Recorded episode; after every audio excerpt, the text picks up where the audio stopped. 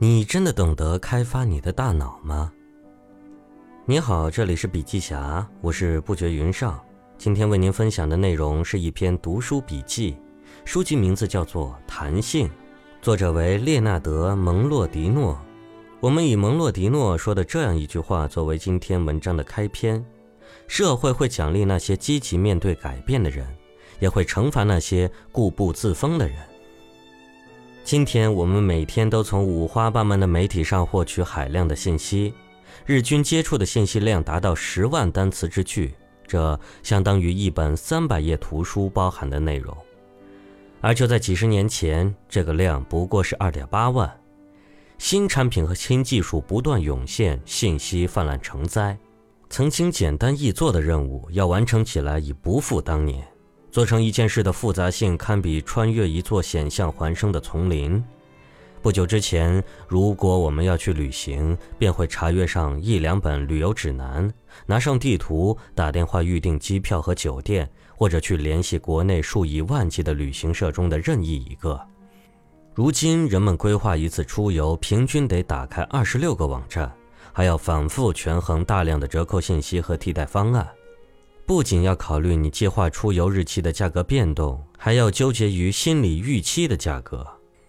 你最终确定下来，吃住行的一切安排这件事本身，也已经变成了商家和消费者之间的博弈。各方都从利己的一面出发，去寻求最佳收益。在这个基本功能不断转型的社会中，各类挑战可能会令人畏惧。我们当中的许多人必须要为个人生活设计出新的应对方法，这是因为数据技术让我们无时无刻都得面对自己的雇主。有些确定的能力是实实在在能够帮助我们的，比如思维的质量，这是长期有效的软实力，并且在今天越发关键。比如离开舒适区，学着去习惯不确定性和矛盾状态的能力。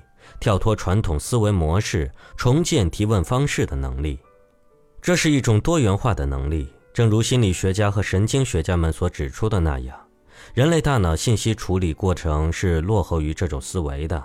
这种思维的多元整合能力不同于那种条分缕析、以一贯之的认知方式。蒙洛迪诺将这种认知方式称为弹性思维。每种动物都有自身的一套应对生存环境的方法。磨练出各种能力来适应环境变化，不论是低等的线虫类生物，还是更高等的哺乳动物，它们表现出大多数的行为是被规定好的。换言之，这些行为都是提前预设的。预设脚本行为是生物天性中的一条捷径。这种可靠的应对机制往往能成功化解麻烦，但它会造成一种固化的反应，在新情况出现时就失效了。人类的行为其实也是有脚本的，脚本的确是有用的捷径，但对大多数动物而言，仅仅依靠预设脚本去生存仍会十分艰难。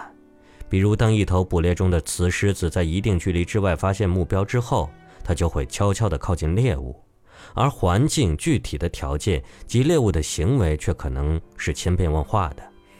因此，它的神经系统里不可能发生一套固定的脚本去完成所有的捕食任务。相反，狮子必须得有能力去评估每一个具体的捕猎情景，最后制定出行动计划，完成目标。因为环境总在变化，预设脚本的信息处理模式并不能满足个体的需求，因此，生物便进化出了两条信息处理的途径。无论是人还是其他动物，都能兼用二者来做出反应。一种是理性的、逻辑的分析性思维，简练起见，蒙洛迪诺称之为分析性思维，一种按部就班的方法。生物体能基于事实或理论，从相关的想法推断出另外的想法。另一种则是弹性思维，不同物种对这种思维的掌握程度各异。不过一般而言，这种思维在哺乳动物大脑中发展的更为成熟，尤其是灵长类动物，人类则更是其中的佼佼者。现代社会中，分析性思维是最受人们推崇的思维方式。这种思维方法较为完美的帮助我们分析生活中的那些更加直观的事物，也就是我们在学校受教育时被教导最多的方法。但分析性推理正如按脚本形式是一样的，一遇到新挑战就会败下阵来。在遇到新挑战时，弹性思维更胜一筹。弹性思维往往是在无意识中推进的，这种非线性思维过程可能是多条思路并行的。弹性思维不像分析性思维那样有自上而下的直接指示，更会受到情感驱使。它将多元信息整合起来，化解难题，找到应对挑战的新方法。它还会接受一些非常规的，甚至是奇特的新想法。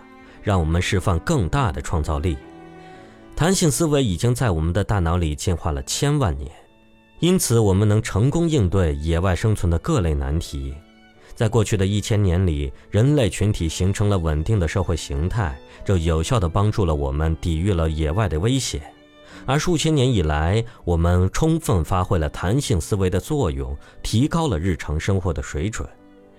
我们不光是能走会跑。还发明出了各种交通工具，在这些工具诞生之前，都是没有任何出行的。无论走到哪里，我们周围都是充满了弹性思维的产物。尽管弹性思维并不是我们的一种新鲜能力了，但它在人类历史的一些关键节点上扮演的角色，让他从幕后走到了台前，而它已成为我们日常生活和工作中的重要技能。